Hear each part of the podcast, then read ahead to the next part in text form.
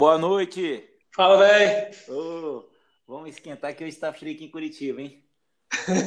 então vamos. Vamos começar então, hein?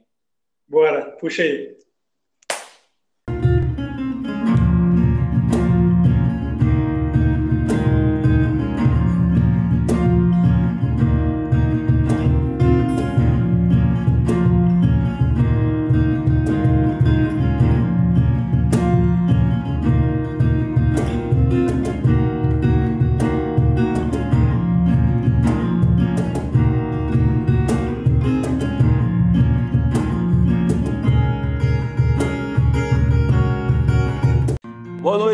Queridos ouvintes. Está no ar o seu podcast favorito do horário nobre. Está no ar aquele podcast gastroliterário único. Está no ar o nosso podcast Jantando na Taverna. É com muito prazer que a gente começa agora o nosso sétimo episódio. Aqui quem vos fala é Diego Barbosa e Hoje nós vamos falar um pouquinho sobre o livro Matéria Escura. É com você, Gosta? Porra, é isso aí, né, cara? Sétimo episódio. Que estrada já trilhada e o que vem pela frente. Quantas escolhas, quantos momentos de decisão.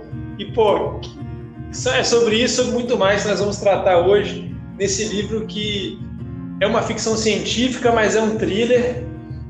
É muito voltado também para para o psicológico dos personagens. Então tem muita coisa para trazer, muita coisa para a gente conversar junto.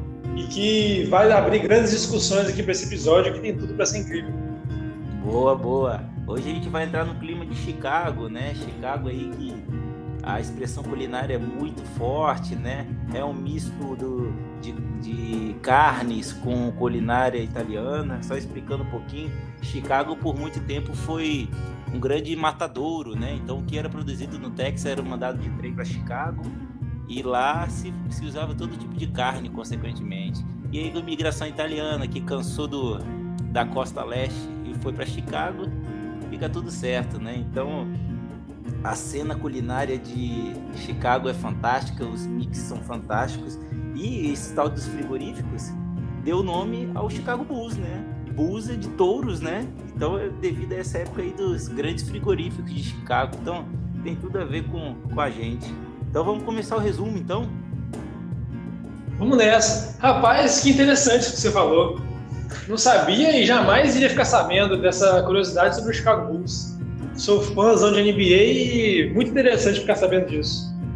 Boa. E como você falou, né, cara, o livro ambientado em Chicago e essa riqueza da culinária da cidade é, traz ainda mais esse interesse aqui para o nosso episódio. Afinal de contas, somos o primeiro podcast gastroliterário do Brasil. Então temos que fazer jus a tal mérito. Boa!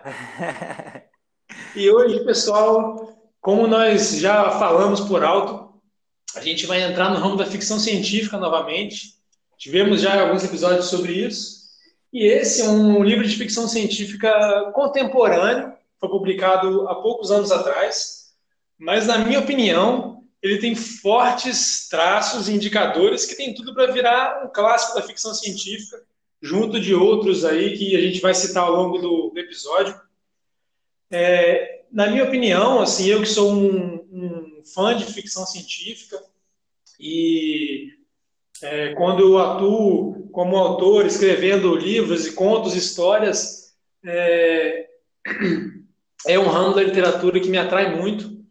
E eu sempre vejo a ficção científica como uma forma de arte que, dentre vários outros méritos que ela possui, ela tem o mérito de se apoderar de lacunas, de algumas lacunas científicas, ou até mesmo de projeções científicas, que são tendências científicas que nós podemos imaginar descobertas no futuro, mas como elas ainda não chegaram, a gente pode usar a ficção para tentar se imaginar naquele cenário e ao se imaginar naquele cenário, a gente consegue antecipar possíveis problemas que aquele cenário poderia trazer. Então, alguns clássicos da ficção científica, nós temos Eu Robô, o, próximo, o próprio 2001, Odisseia no Espaço, que foi analisado aqui no nosso podcast, trouxeram essa questão em relação à inteligência artificial, né? E esse livro, ele adentra uma outra lacuna é, científica que a gente pode começar a detalhar mais, com certeza, na análise filosófica depois com spoiler, para a gente também não entregar muita coisa. Então, eu vou começar só com o resumão. Esse, esse livro, o Matéria Escura, eu já começo dizendo que ele tem um primeiro capítulo muito bom. O primeiro capítulo desse livro te deixa completamente imerso na história e querendo saber o que está acontecendo. Então, resumindo por alto para vocês, para deixar vocês aí com mais vontade de conhecer essa história, é, o personagem principal se chama Jason. E aí a gente começa numa cena na casa dele. Ele está ali num, numa sexta-feira à noite, curtindo com a família dele. Então tem a esposa dele, a Daniela, e o filho Charlie, que tem 15 anos. Então estão preparando ali um jantar, tomando vinhos, conversando, uma conversa muito descontraída. E aí a gente fica sabendo que está tendo naquela noite uma comemoração de um grande amigo do Jason que acabou de ganhar um prêmio por, causa de uma descoberta científica incrível que ele fez. A Daniela, mulher dele, fala: pô, o, o Jason, vai lá, dá uma força pro seu amigo, pô. Chega lá na comemoração dele, toma uma cervejinha com ele, depois você volta, que a janta vai estar pronta aqui e a gente curte o resto da noite. Aí ele fica meio assim e tal. E a importância do primeiro capítulo é caracterização de personagem e colocar para o leitor o que, que vai estar em jogo na história. Então a gente fica muito claro, é, quando a gente lê essa história, o quanto o Jason valoriza a família dele, o amor que ele tem pela mulher e pelo filho. Então isso é muito importante para quando a história começar a ficar mais tensa, a gente sentir a tensão e sentir o que está em jogo né, na vida desse personagem. E uma outra coisa importante é que a gente começa a perceber uma leve frustração e uma leve inveja que o Jason tem desse amigo que está ganhando o prêmio, porque ele, no começo da carreira científica dele, era visto como um cara genial, um cara muito promissor. Porém, ele decidiu, em certa parte da vida dele, que ele não iria focar tanto no trabalho, iria focar mais na família, no amor que ele tinha pela mulher e no filho que eles estavam criando juntos. Então, a gente conhece o Jason nesse tentando se balançar entre essas duas coisas. Mas beleza. Ele foi lá encontrar um amigo dele. Afinal de contas, o amigo dele tem que prestigiar esse momento importante.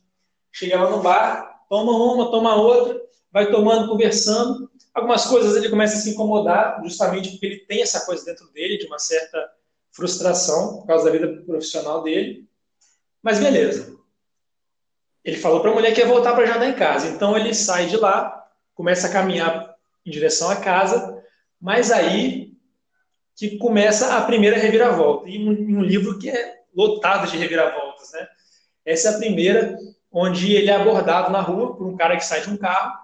O cara tá mascarado.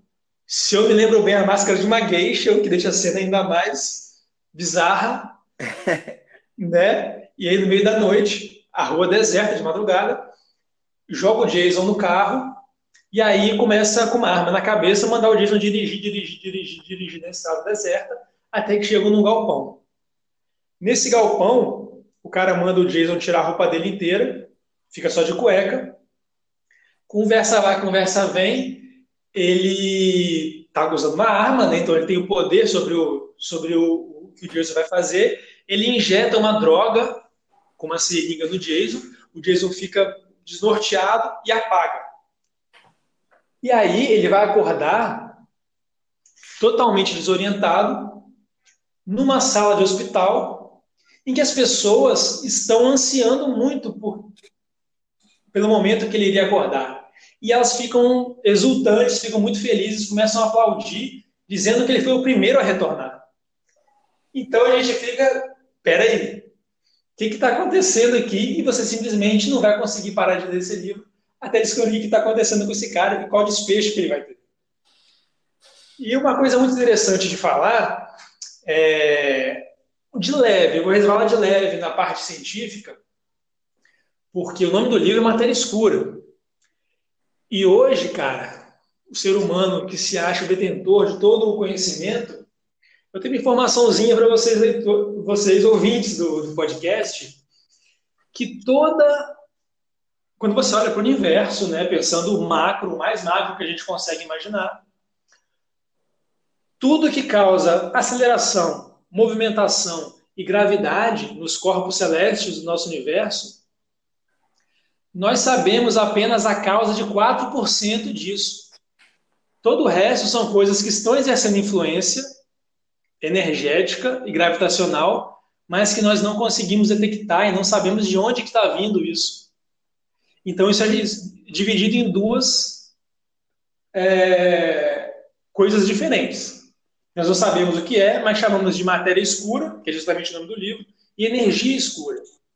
Matéria escura representando toda a fonte de gravidade, que a gente não consegue detectar de onde está vindo, e energia escura é a força que, apesar dessa força de gravidade, mantém o universo em constante expansão.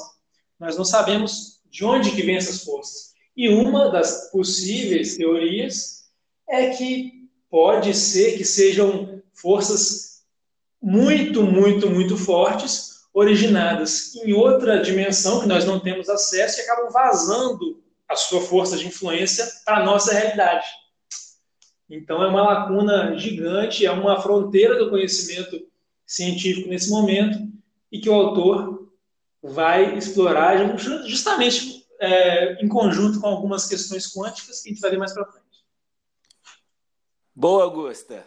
É, cara, eu acho que nesse quesito aí, né, eu não tenho nem muito para falar, que aqui quem é o, o mestre da ficção é, é você. Então, resumo maravilhoso aí. Já fiquei aqui me coçando para falar um pouquinho de, de física, gravidade. Fala, fala, fala que agora é a hora. falar de quatro ou cinco dimensões.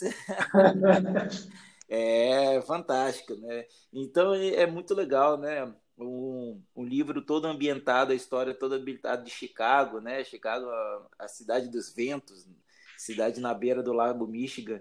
Chicago, que, que como eu disse, né, essa influência culinária é, que vem um pouco italiano, um pouco da, da parte de consumo de, de carne bovina. Então você tem uma mescla muito grande ali em Chicago. Então você tem os principais pratos lá são são sanduíches de carne, de assim, né? E as pastas italianas. Então tem, tem pouco relato da culinária no livro, mas, mas em alguns pontos fica evidente. É muito interessante isso aí. Então você tem uma cidade que é um mosaico, num, numa história que é um mosaico maior ainda, né? Então, eu acho que a história em si, ela já diz e ela te, ela te traz, né? ela nos traz várias facetas possíveis de análise filosófica e é muito interessante. É um livro muito interessante. Eu li que no o pós-fácil lá e dos agradecimentos, o próprio autor ele agradece ao, a um professor de física, né, que explicou para ele para ele não falar besteira, igual o próprio autor diz isso, né? E, e, e, é um livro fantástico mesmo. Acho que a melhor parte do livro vai ser a análise filosófica, porque é uma história longa, ela tem poucos personagens, mas é uma, uma história longa com várias possibilidades. Então a gente vai pensando no livro assim de várias maneiras possíveis. Então, com isso, eu gostaria de ouvir de você qual é a sua nota do livro e o seu personagem. Bora, então. Cara, a minha nota do livro, ela, é... ela variou ao longo da história, porque eu, eu realmente estava achando o livro sensacional. Eu estava falando, nossa, cara, esse livro aqui, ele, ele vai virar um clássico, ele vai ser lembrado daqui a décadas. Eu só me incomodei um pouquinho com o desfecho que estava se encaminhando para o final, ali na última parte do livro, mas achei que o final é, não foi o que eu estava esperando que ia se encaminhar, o final foi bom, gostei do final. Só esse trecho que estava se encaminhando até o final começou a me incomodar algumas coisinhas, então vou dar um notão para ele, mas não é um nota máxima, vou dar 4,5 para esse livro. Tá bom para caramba, né? Boa. 4,5, bela nota. E a, a personagem que eu mais gostei foi justamente a Daniele, porque foi ela que desviou o fim do livro, deu aquele, aquele desvio de rota no final e que encaminhou para longe do, do que eu estava com medo que fosse ser o final, para um final que eu achei interessante, satisfatório. É, não é aquele final bombástico como é bombástica toda a história do livro, mas é um final satisfatório e que não tira o mérito da, da história em si. Legal. Então, eu. O que você achou do personagem? Sua nota, diz aí. Boa. Então, eu acho que a gente vai confluir de novo na nota, né? Boa, então, é, é isso aí. Eu acho que o, o, o livro tava, tava muito bom, a história tava muito boa. É aquele livro, eu gosto de livro assim, que você não presume o final, e você fica ali, nossa, como que vai acabar, como que vai acabar, como que vai acabar mas eu achei que no final o final foi atropelado, né? Hum. Que eu tava vendo ali, eu tava, eu falei, eu pensei, pô, faltam 20 páginas pro livro e tá tudo enrolado ainda, né? E, e acabou que o, o, o, autor, infelizmente, deu uma atropelada, assim. É, o final foi bom, o final não é ruim, é um final de que eu gosto, é um final que deixa você pensando, e se você olha o final e pensa na história inteira, o final faz todo sentido. Hum. Então, por esse atropelo do fim, eu vou dar 4,5 também. É um notaço, é um livraço. E o meu, meu, meu personagem, não, minha personagem favorita, eu acho que eu vou chocar, hein? não acredito. Você chocando aqui no Jantando na Taverna, isso é novidade. Novidade. talvez, talvez é uma tendência minha que, felizmente, na minha vida eu tive muita influência, né? principalmente na área de educação, né? Na formação de caráter, teve muita influência feminina na minha vida. E o, a minha personagem favorita é a Amanda, cara. Uhum. Amanda, por quê? Eu, eu só não vou falar mais agora, que senão vou, já, já vou estar dando spoiler. Mas dentro do, do da análise filosófica, eu, eu, vocês vão entender porque a Amanda é minha, minha personagem favorita. A Amanda, o livro está caminhando para um lado e ela vira a história todinha e caminha para o lado do bom desfecho do, do, do livro. Sim. Então, é a personagem que ela tá ali, ela, ela entra assim no, no, no, fim do primeiro texto do livro e ela vai quase até o fim do livro e se não tivesse ela, não é, é aquela cereja do bolo do livro, a personagem. Então, nota 4,5 e personagem favorita é a Amanda. Boa, boa. E nesse hype aí, né, cara? Então eu acho que vou pedir para você para a gente puxar a nossa análise filosófica.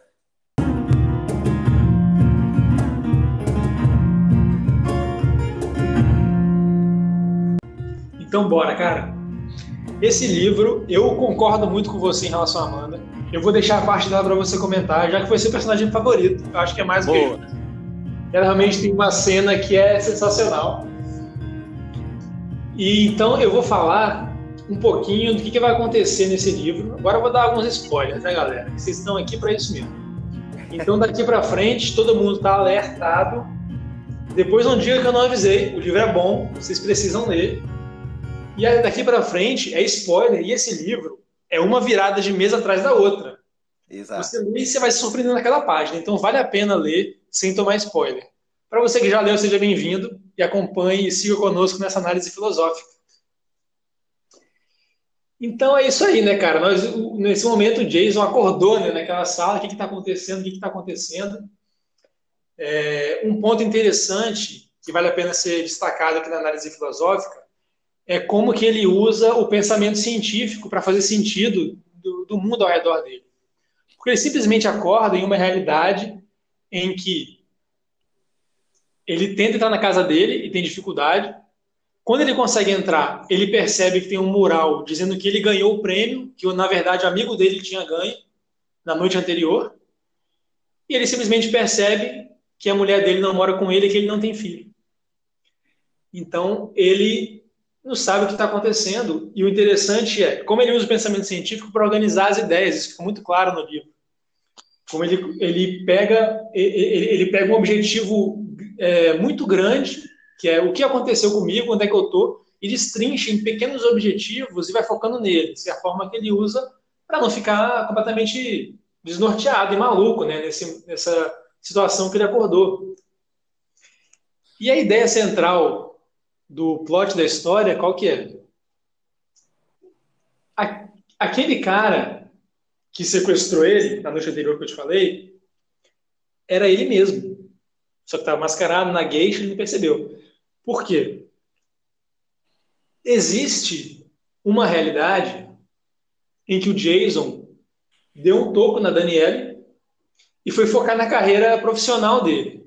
Então ele não teve relacionamento com ela, não teve filho, ele focou naquela área que ele estava se desenvolvendo e fez uma descoberta sensacional. A descoberta dele é que existem diferentes realidades, essas realidades são criadas simplesmente em cada instante que você toma uma decisão na sua vida. Então você está numa estrada e você pode virar para a esquerda ou para a direita. A partir do momento que você vira para a esquerda, você vai seguir por aquela estrada. Porém, uma outra realidade paralela foi criada em que você seguir para a direita. E aí, cara, a partir dessa estrada, inúmeras, infinitas ramificações vão ser criadas que você não tem controle sobre elas. E é nisso que se baseia o livro. E tem uma coisa que eu, nesse momento, identifiquei, que é, ele diz que a chave para ele fazer essa descoberta foi quando ele notou que na estrutura do nosso cérebro tem uma parte ali que foi desenvolvida naturalmente, na, na seleção natural do, do ser humano, para coibir o nosso acesso a essas, às outras dimensões que são criadas. Então, ele, ele descobre uma droga que é capaz de inibir essa parte do cérebro e te dar acesso a essas outras realidades. Nesse momento que o livro falou isso, eu falei, cara, isso aqui para mim vai ser um ponto central. Esse livro só vai ser bom para mim se eu sair da leitura entendendo o porquê que é importante para a nossa vida não ter acesso a essas outras dimensões. E, cara, eu, essa resposta veio muito clara para mim conforme eu fui lendo, porque, para para pensar, a gente, apenas em uma realidade, a dificuldade que a gente tem de tomar certas decisões, né? aquela coisa de dúvida, de incerteza, de insegurança. Imagina se a gente soubesse e tivesse acesso a todas as infinitas ramificações que cada uma das escolhas iriam desencadear. Aí que a gente não saía do lugar, não tem como tomar decisão. Nunca mais. Pesando nunca mais, a gente não ia fazer nada, a gente ia ficar, não conseguia levantar da cama. Porque se eu levantar para o lado esquerdo, pá, pá, pá, pá, um caminhão de coisa vai acontecer. Se eu levantar para o lado direito, um caminhão também para o outro lado. Então, então, simplesmente não tem como viver assim. Então, eu achei genial o, essa, essa ambientação que o autor criou. E o que eu achei massa no livro é que as reviravoltas, elas são surpreendentes, mas quando você para para pensar nelas, dentro dessa realidade que ele criou, elas são inevitáveis. A gente simplesmente não percebe que ela vai acontecer até o momento que o autor joga na nossa cara. E, pô, o exemplo máximo disso é quando o Jason descobre que existem dezenas de Jasons tentando fazer a mesma coisa que ele quer fazer, ou seja, voltar para a esposa dele. Fantástico. Essa, essa, essa parte aí eu fiquei aflito, cara. falei, e aí, o que, que vai acontecer com esse monte de Jason, né?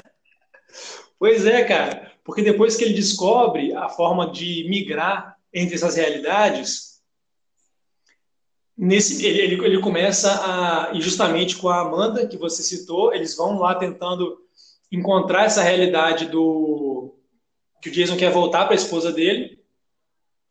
Só que nesse momento eles tomam, obviamente, várias decisões nesse caminho. Eles encontram várias realidades diferentes, algumas que são catastróficas, outras que são boas, mas a esposa dele não está lá, ela morreu, ou aconteceu alguma coisa que o separou.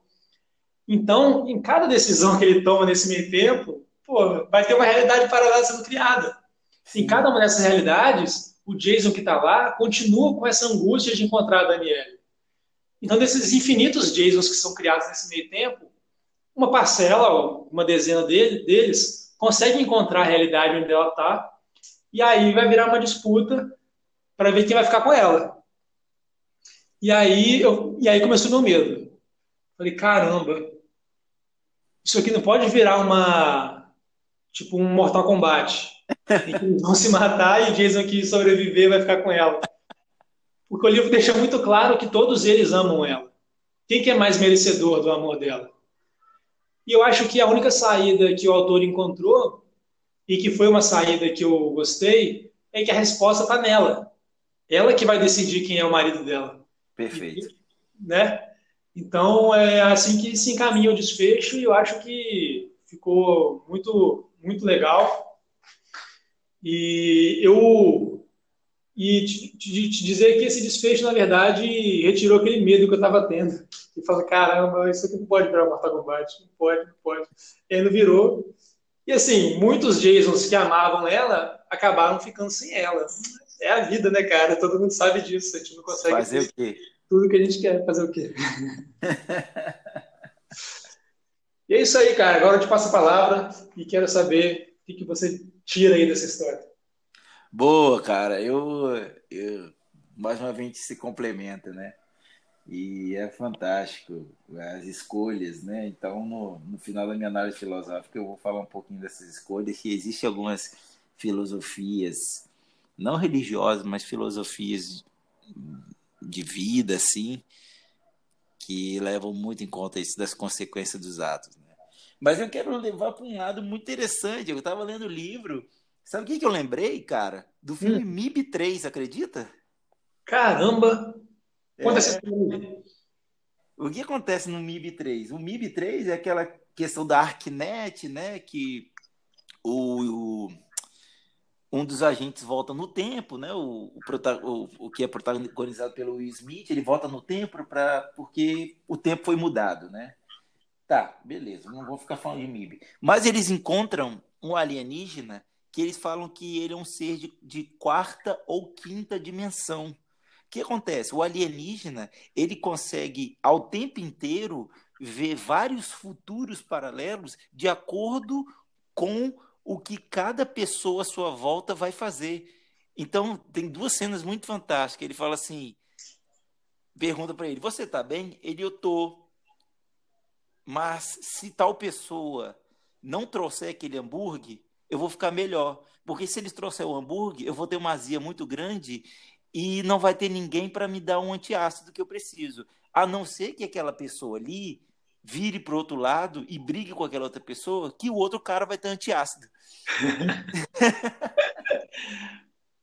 e é fantástico que no final do filme é muito legal que que ele, ele vê todas as realidades, né? E ele não interfere em nenhuma, porque ele, ele tenta manter as lembranças de cada pessoa intacta, né? E no final, o, os dois agentes saem do, de uma cafeteria e eles falam assim: Ah, essa é a parte da história que eu acho mais bonito. Ele, a não ser que não deixem a gorjeta.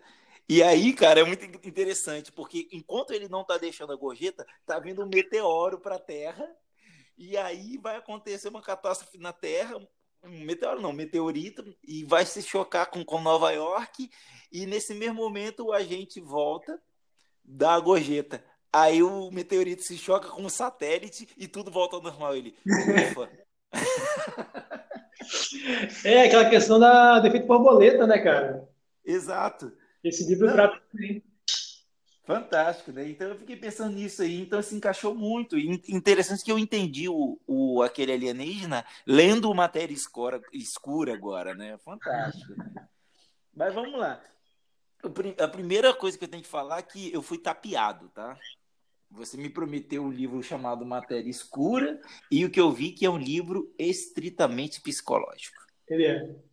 O livro é fantástico. Ele não se trata de física, ele tem um pano de fundo da, da, da física, mas ele conta muito mais das atitudes, das atitudes nossas do dia a dia, de como a gente se relaciona, do que a gente pensa, do que a gente almeja. E é muito fantástico porque eu consigo linkar com o que o Arthur Schopenhauer fala de realidade e vontade, né? Então, no que existe uma realidade e tem duas formas de você lidar com ela: você viver a realidade ou você transformar a realidade nas suas vontades. Então, tu, todas as, tudo que a gente faz são consequências das nossas vontades. E é o que vai acontecendo durante o, o livro o tempo inteiro. Então, o, cada Chicago que o Jason visita leva em conta os seus medos os, e, e os seus sentimentos. Então a Amanda, ela chega no momento que ela fala assim: Jason, eu não posso estar mais com você. Ou melhor, não fala, né? Ela deixa uma carta pro Jason e fala: Olha, você, eu vi tudo que você escreveu, porque tem uma passagem que o Jason fala assim: Amanda, a gente toda hora que a gente entrar numa porta, né, de uma realidade paralela, a gente tem que entrar na porta pensando em coisas boas, o que a gente quer ver, né? Porque o que aconteceu? Eles entraram com medo nas portas, então chegaram num, num cenário de apocalipse, um cenário de apocalipse nuclear, um, um cenário de uma, uma glaciação, e ele aí ele fala assim, anota, ela fala, por quê? Porque quando a gente anota, a gente se concentra no que a gente está pensando. E eles começaram a anotar. E acaba que chega um momento que a Amanda, né, também levado em conta que ela começa a se apegar a ele e tudo mais, isso pode interferir no que eles abrem a porta. E ela fala assim: você não está pensando certo. Você tem que levar em conta o seu sentimento. E aí, quando ele consegue focar no que ele ama em Chicago, no que ele ama da Daniela Vargas, no, que no que ele ama do, do filho dele, do trabalho dele, do, da vida dele, quando ele foca nisso e não nas angústias dele, ele consegue voltar para Chicago dele, né? Para a realidade dele. E é uma coisa muito fantástica. Então, ele abdicou das vontades, que era esse ímpeto de voltar para a vida dele, e ele se voltou para a realidade dele. Então, olha que fantástico. O que Arthur Schopenhauer dizia dá para ser identificado aqui no livro. É um livro completamente que fala do eu, do que, que eu já falei aqui um tempo atrás, né, da, da época do, da, do resgate do, do ser humano, né, do ser humano pensar no eu, e tudo mais, e tem tudo a ver esse livro, e eu fiquei assim, nossa, que legal, né? Então, um, o que, que fica na cabeça é que tudo que nós fazemos tem a ver com o que a gente quer. E essa relação do, das, das nossas vontades, dos desejos do Jason, né, principalmente, levar em conta, é, gerar novas realidades, é muito fantástico, cara. Então eu, eu fiquei chocado com o livro, eu já indiquei para alguns amigos meus da área da psicologia, né? Então eu fiquei aqui, nossa, vocês têm que ler, vocês têm que ler, muito legal. E vou entrando agora numa parte mais física. Opa! eu fiquei, eu juro que eu fiquei esperando até um buraco de minhoca nesse livro. É, nome, né? né? Nossa, cara, eu fiquei ali pensando, pensando, pensando, será que vai ter isso? Mas é fantástico, né? E fala um pouquinho da, da física, que da sobreposição, né? Que fala de sobreposição quântica.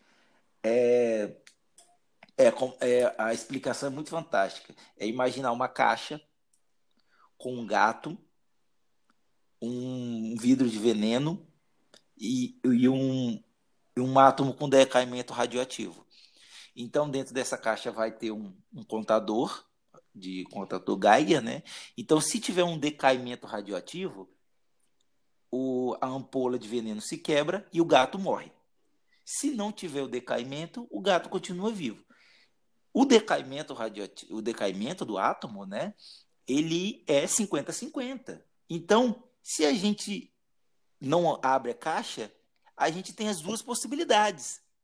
E a gente só vai saber o que aconteceu quando a gente abrir a caixa, ou seja, quando a gente observar, que é o que você falou, né? Que, que o ser humano já já está é, meditado assim evolutivamente a observação, né? Então agir com a observação e é muito interessante que cria-se uma droga para inibir isso. Então você consegue entrar numa sobreposição, superposição quântica. Uhum. Então, tudo é possível. E quando tudo se é possível, a primeira observação que você faz gera um, um, um momento paralelo.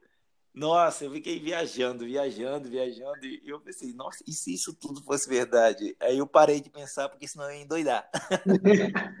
Cara, sabe a decisão. Você fez bem. então, eu achei fantástico que o autor pega uma coisa física e leva para o lado psicológico, que realmente, né, a, as escolhas geram futuros, é, futuro, é, futuros não, né, realidades paralelas super diferentes uma das outras. E o mais interessante, Gusta, que quando tem dezenas de Jason na mesma Chicago, são vários Jasons diferentes. Sim. Porque eles, em, em momentos distintos, reagiram diferente. Então você vê Jason que já virou assassino, Jasons que querem enganar, Jason que abdicaram e suicidaram. São vários Jasons diferentes e o mais interessante, o único Jason que se mantém Jason é aquele que se mantém aquém das suas próprias vontades e só querendo se adequar à própria realidade. Então ele pensa o tempo inteiro: eu sou o Jason. O que, que eu faria aqui? Eu mataria ele? Não, o Jason não mata. O que, que eu faria aqui? Eu roubaria? Não, o Jason não rouba. E foi aí que ele consegue mostrar a Daniela e ao filho, Charlie, né, que ele é o Jason. E eles se juntam, se juntam a esse Jason e falam: é você, não importa os outros. E eu achei isso fantástico, cara, porque ele se adequou à realidade e não às próprias vontades. Uhum. Eu falei, nossa, que fantástico. Sim, Aí eu gostei, né, cara? Eu achei uma coisa. Foi, ou seja, ele fez o. Ele não fez nada. Ele só foi ele mesmo.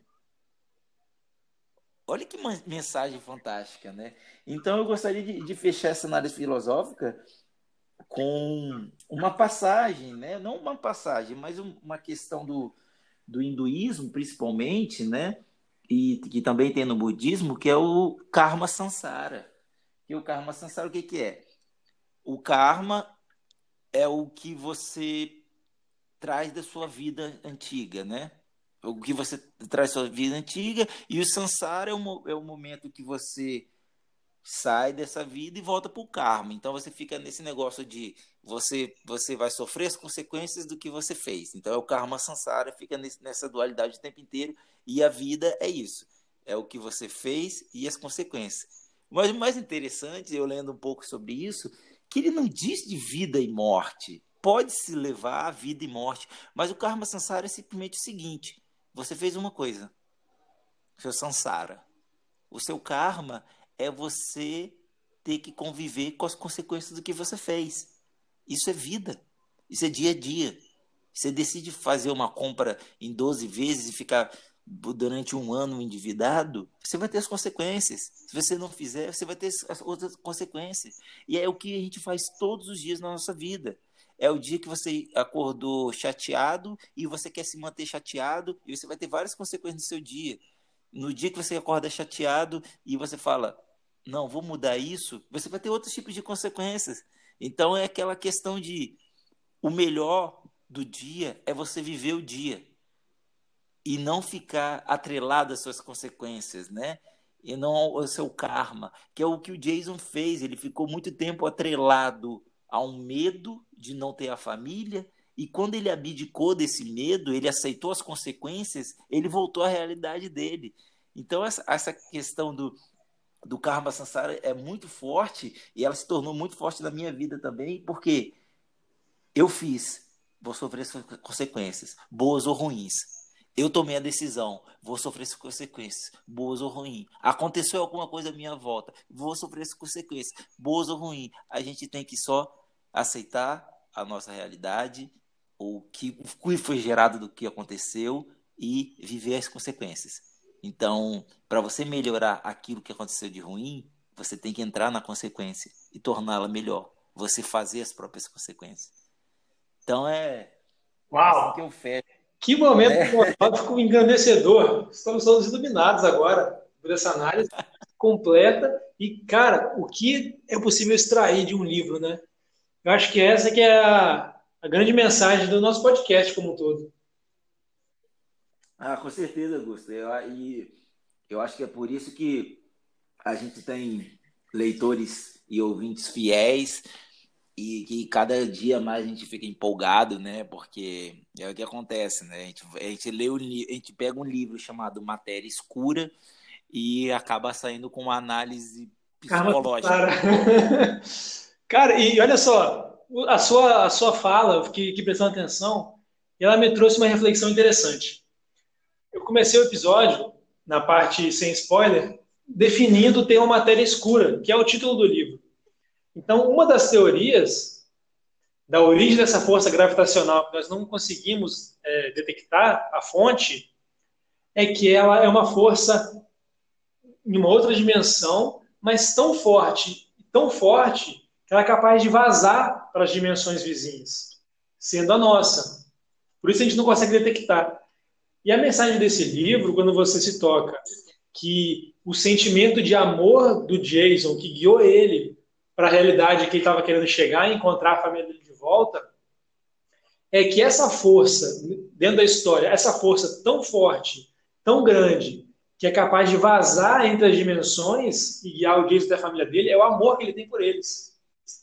Então, eu acho que essa possivelmente possa ter sido uma, um motivo né, do, do autor escolher esse nome e que realmente faz todo sentido. Não, é fantástico, com certeza, cara. E é, é, é aquilo. É, é, pronto, você já falou tudo, não tem nem o que falar. É aquilo que a gente não sabe, mas tem, tem na nossa vida e a gente tem que lidar com aquilo. Isso aí. E, cara, uma pergunta para você. Não é pergunta boa ainda, não. Pode ficar tranquilo. Opa. Pode ficar tranquilo que essa é uma pergunta leve. Legal. O final do, do livro, ele. Não sei se ele fica em aberto ou fechado, mas tem uma coisa que cabe interpretação. Foi então o Jason, a Daniela e o Charlie entraram na caixa lá e eles iam se encaminhar para uma, outra, uma outra dimensão em que eles não tivessem que lidar com aquele monte de Jason.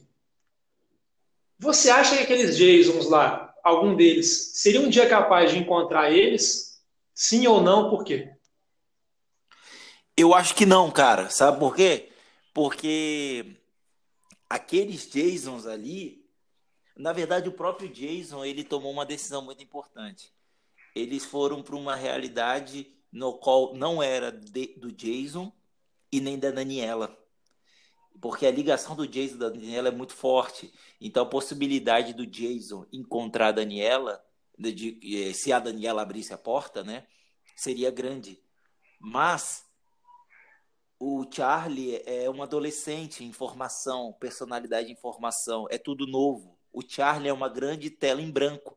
Então, quando a, a, a, eu achei genial quando o Jason fala assim: você vai abrir a porta, Charlie. E é isso aí. Não existe possibilidade, mesmo ainda tendo a caixa, dos outros Jason encontrar, porque é o Charlie. O Charlie ainda não ser.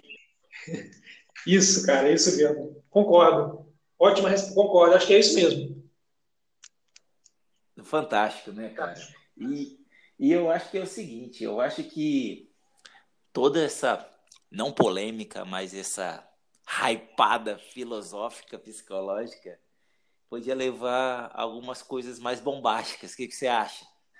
Ui! Então vamos lá, cara.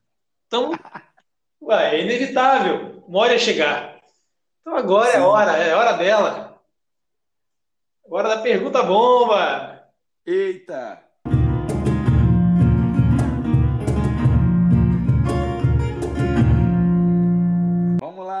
Manda para mim. Eu mando, eu começo? Bem. Então vamos lá. Minha pergunta é a seguinte. Cara, é uma pergunta complicada de responder. Já vou te avisando com antecedência, porque eu sou seu amigo. Boa. e eu ia fazer uma pergunta, mas eu bolei a pergunta agora com base na sua fala, para trazer ainda esse algo a mais. Porque você trouxe para gente como que o Jason, a partir do momento que ele entrou na caixa para procurar a Daniela, ele ramificou outras versões dele, mas que nenhuma delas era o Jason de fato. Era igual ao Jason narrador do livro que a gente está acompanhando do ponto de vista.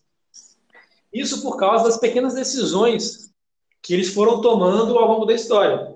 Então, essas decisões levaram eles em caminhos diferentes, que tornaram eles pessoas diferentes. Então, a pergunta que eu pergunta bomba que eu te faço é: você consegue identificar alguns pontos chave na sua vida que você tomou decisões que formaram o seu caráter atual? Ah, cara, pô, que pergunta boa, que pergunta boa e calhou que eu andei pensando nisso há um tempo atrás, principalmente no começo da pandemia, né? Tipo, onde eu tô, como que eu tô vivendo, e eu entrei numa que, tipo, hoje eu tô com 33 anos de idade e eu gosto mais do Diego com 33 do que com o Diego com 25.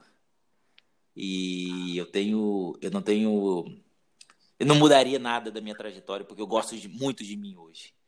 Então eu acho que algumas decisões como eu tive eu tive a possibilidade de não fazer biologia, né?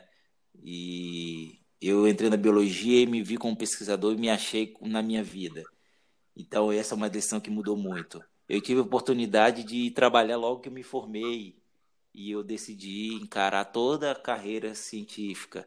E depois que eu, que eu, que eu saí do Espírito Santo, foi uma decisão de um mês, cara, e vim para Curitiba e foi, foi outra, outro ponto muito importante na minha vida. Então, são três pontos muito importantes. Uhum. Uma, quando eu, quando eu me identifiquei numa carreira, outra, quando eu quis manter essa carreira, e outra, quando eu quis me conhecer como pessoa. Então, hoje, morando em Curitiba, moro sozinho, vivo a minha vida, e hoje eu me conheço. Eu me sinto feliz dentro da minha casa, sozinho. Eu sinto que minha casa está cheia o tempo inteiro, só com eu vivendo dentro dela e eu acordo feliz porque eu vou mexer nas plantas ou que eu vou passar o dia inteiro consertando coisa da casa. E no fim do dia algum amigo liga e que, vamos fazer alguma coisa? Ou então vamos, vamos fazer vamos bater um papo. Ou então vamos gravar um podcast. Então eu consigo identificar e eu fico muito feliz porque hoje eu consigo me perceber como pessoa como amigo como filho como parceiro. Então, é muito interessante. Eu fico muito feliz de reconhecer minha trajetória, saber que eu errei, fazer o máximo para não cometer os mesmos erros e tocar para frente do jeito que eu sou hoje. Hoje eu me sinto um cara realizado, quero realizar mais ainda, que minha vida não acabou, mas esse ponto da minha vida, se me perguntar, você é realizado e você acha que tomou as, as decisões certas? Eu vou falar sim e sim. Sensacional, sensacional. Então você jamais ia desencadear a confusão que o Jason desencadeou. Simplesmente. Eu acho que não. eu acho que não, eu acho que não. Maravilha, excelente. Muito bom, muito bom, cara. Muito Agora bom. é minha vez, hein? E, cara, pô, vi um, um, amigo assim tão querido falando que tá tão bem consigo mesmo, tão feliz. É, porra, fiquei até emocionado, cara. Muito feliz. Porra, que, que bom, né, cara? É que... vou, vou, vou soltar um, um spoiler da pessoal nosso aqui, né? Vou soltar aqui para os nossos ouvintes. Que eu, a gente, tava conver... gente, a gente estava conversando esses dias e eu falei assim, Gusta, se eu acreditasse em vida anterior, eu tinha certeza que a gente era irmão, porque a gente conversa no podcast sem saber o que o outro vai falar e sempre se completa. É, cara, fica a sintonia boa que eu acho que os ouvintes sentem também. Eu acho muito, muito legal. Agora, então, vamos quebrar a sintonia que eu vou jogar a bomba em você. Ui! Vai lá, vai lá. A minha pergunta é o seguinte, ela é multifacetada. O negócio é o seguinte, vamos lá, Gustavo. É, independente do como você esteja bem hoje, que você gosta do que você é, se você fosse drogado e, e colocado dentro da caixa e falar assim, não existe possibilidade de você voltar à sua vida que você viveu durante seus 30, 31 você tem, né? 32. 32 dos 32 anos. Você vai ter que buscar uma nova realidade porque aquela outra realidade ela não vai existir, ela foi deletada. A minha pergunta é: o que você pensaria antes de abrir a porta? E por quê? Ou seja, o porquê é o que você pensaria para ter qual tipo de realidade? Uh, caramba! Beleza. Toma. Amigo pra caramba. que bomba, cara. Nossa, uma bomba reflexiva. Nossa, não vou nem dormir hoje. cara, não, eu, eu vou começar a sua resposta com uma introdução. Porque eu eu lendo esse livro fiquei pensando, cara, esse livro é sobre arrependimentos. E eu não sou um cara de, de grandes arrependimentos. E não é assim, não é assim uma, sei lá, vou, vou ver a vida por um prisma otimista, uma coisa consciente, assim. É simplesmente o jeito que meu cérebro funciona, eu acho. Sim. É, quando eu, eu quando eu estou deparando com a minha realidade, eu do, do, das aflições modernas, assim, eu tenho muito mais uma ansiedade pelo que eu ainda não fiz do que um arrependimento pelo que passou e eu deixei de fazer e tal. mas eu não, isso, essa introdução não foi feita para eu fugir da pergunta. Eu, eu, vou, eu vou te responder, cara, porque essa é uma pergunta muito importante para a vida de todo mundo que está nos ouvindo. E eu convido a todos os ouvintes a refletir. Boa. Então, cara, é, acho que a resposta acabou de me vir. Boa, ótimo. Porque o que eu falei é que o que eu mais sofro do, dos males psicológicos modernos é de ansiedade, né?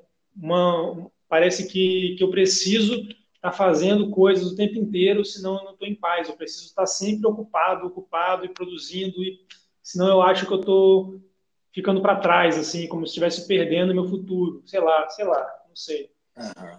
E a única coisa que me acalma é quando eu tô com a Jojo e que ela me, me faz estar presente no, no momento, me faz é, perceber que as coisas que realmente importam para mim não é o que meu cérebro está dizendo que eu preciso fazer, simplesmente o que ela está me mostrando que eu preciso sentir em cada um desses momentos. Então, acho que a sensação que eu ia usar para abrir essa porta seria esse sentimento que eu sinto quando eu estou com ela, que eu tenho certeza que ia me levar para uma realidade muito boa. É, cara. É foda, né? Se você, você, você que é um péssimo, você sabe que eu sou chorão pra caralho, né? cara, que, pergunta, que resposta linda. Na boa, eu acho que te conhecendo e, e até para mim, né? Eu acho que viver um sentimento assim, né? é muito legal. Então, acho que a sua porta, a sua realidade ia ser do caralho. Boa demais, cara. Que, que fantástico esse... hoje, hein? Que episódio foi esse? Que episódio foi esse? Ai, ai. Agora deixa eu respirar fundo. Eu, ou melhor, eu respirei fundo aqui agora, Augusto, e senti um cheiro diferente vindo da cozinha. Concentra, porque somos profissionais aqui trabalhando e agora falta um segmento que é muito aguardado por todos os nossos ouvintes. Exatamente. Boa. Você vai trazer aquele prato especial inspirado na história que a gente acabou de ler. A hora. Ah, garoto! Eu já vim aqui para a cozinha que já está cheirando já. Pessoal, o negócio é o seguinte: hoje eu vim trazer um prato para vocês que ele é fantástico. É uma carne, mas não é só uma carne normal é um rosbife. E o rosbife tem tudo a ver com o que eu já estava falando da culinária de Chicago. Ela traz a carne e traz o que os italianos têm muito na, na cultura culinária deles, além da, das massas, né, da pasta, a parte de condimentos, né, a parte de embutidos. Então, o rosbife é um embutido de carne. E eu gostaria de trazer uma coisa para vocês, que vocês lembrem sempre isso na vida de vocês. Não existe carne ruim, existe quem não sabe fazê-la. Toma! Toma! Exatamente. Tanto que o rosbife é uma carne fantástica. Ela é uma carne que é a, pe a peça, né? É o lagarto. No Sudeste é conhecido como lagarto, aqui no, no Sul é conhecido como posta vermelha. E é uma carne que quem não, quem não sabe fazer carne chama de uma carne de segunda, mas é uma carne simplesmente fantástica. Então, o que é o rosbife? O rosbife, rosbife é uma peça de lagarto que a gente vai selar essa peça com ervas. Então, a gente vai botar um tomilho, um manjericão, vai botar um alecrim, vai botar um chimichurri. Então, a gente vai, sel, vai deixar aquela marinada boa, vai selar a carne, vai colocar na geladeira para ela, ela incorporar esse, esse sumo da carne e a gente vai comer a carne. E o rosbife, ele pode ser feito condimentado e deixado no, numa, num local para descansar por algumas semanas ou até mês, né? Então ele vai dar aquela cozida por dentro com condimentação, ou então a gente pode fazer o rosbife, dar uma resfriada nele, cortar, né, para ele não perder o sumo da carne. Quando a gente corta, a gente pode botar numa conserva.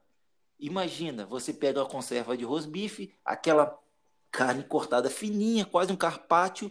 Você tira aquela carne que já vai estar molinha, com todo aquele condimento de uma conserva, e você bota num pãozinho e come. Tem coisa melhor que isso, Gusta? Nossa, cara. Inclusive, a gente falou que o amor é tão forte que ultrapassa dimensões. O cheirinho desse rosbife tá chegando aqui, cara. O que, que, é isso? Eita! Nossa senhora, hein? A ponte aérea tá boa. Tá boa. e é isso aí, gente. Eu vou passar para vocês todos os detalhes do rosbife para ficar perfeito e vou passar das duas formas. Vou passar o, o rosbife condimentado a longo tempo, né, que vai dando aquela maturada, e vou passar a forma de conserva. Então, vai estar a receita perfeitinha ali com várias dicas. A gente vai pegar um pouquinho da dessa parte o que é Chicago de culinária e espero que vocês gostem muito dessa receita e comentem bastante sobre ela e pode perguntar com mais qualquer outras dicas. E eu vou fazer o seguinte agora. Opa. Além da receita, eu acho que a gente tem algo importante para o próximo episódio, né? Para o próximo livro tem uma pequena surpresa, não tem, Gusta? Rapaz, pessoal, vocês não têm ideia do que aconteceu essa semana. Estávamos eu e Diego lá, através do WhatsApp, né? Que encurta a distância Vitória Curitiba, organizando a lista de próximas leituras. E aí Diego, sabiamente, né, escolheu o próximo livro, O Peso do Pássaro Morto. É um livro de uma autora nacional, um livro contemporâneo, a autora Aline Bey. E simplesmente eu pensei, por que não, né? Temos aí um mundo conectado, entrei em contato com a autora e ela gentilmente, muito generosamente, aceitou participar com a gente nesse próximo episódio. Que tal? Meu Deus. Gusta, eu vou, ó, leitores barra ouvintes, eu estou extremamente ansioso. A gente entrou em contato e a gente está num frenesi muito grande. A gente vai dar uma mudadinha no, na estrutura do podcast para ela interagir mais, porque ela vai ser a estrela do próximo podcast, ela e o livro. E já vou botar o hype aqui. Vai ser muito legal. É uma escritora muito talentosa, o livro é muito interessante. Não vou falar mais dele, vocês têm que ler. E vai ser muito legal, estou bem ansioso. Legal, cara, eu também. Levemente nervoso, que vai ser um momento histórico para o podcast, um momento marcante. Com certeza. E convidamos todos vocês a acompanhar com a gente. Leiam o livro. Vocês têm uma semana para ler esse livro. Episódio especial, galera. Não vai dar mole. Boa, galera. E é isso aí, é o livro tranquilo, um livro de leitura fácil e que dá para ler tranquilo e que vai valer muito a pena a discussão, que, que vai ser muito legal. Boa. E é isso aí, gente. E agora, com, com grande prazer, né, que eu despeço de vocês. O prazer por ter esse episódio fantástico, o prazer por ter vocês ouvindo e um prazer muito grande de trazer para vocês no próximo episódio um episódio muito especial. Então, peço que vocês compartilhem bastante, que vocês comentem bastante, no, no, principalmente no nosso Instagram lá, que a gente vai responder todos vocês. E eu despeço vocês com uma boa noite. Voltem sempre e voltem no próximo. A quem falou com vocês foi Diego Barbosa. Boa, boa. Eu também, com essa ansiedade contida, me despeço de vocês. Aqui foi Gustavo Martins. Até a próxima semana. Um abraço para todo mundo.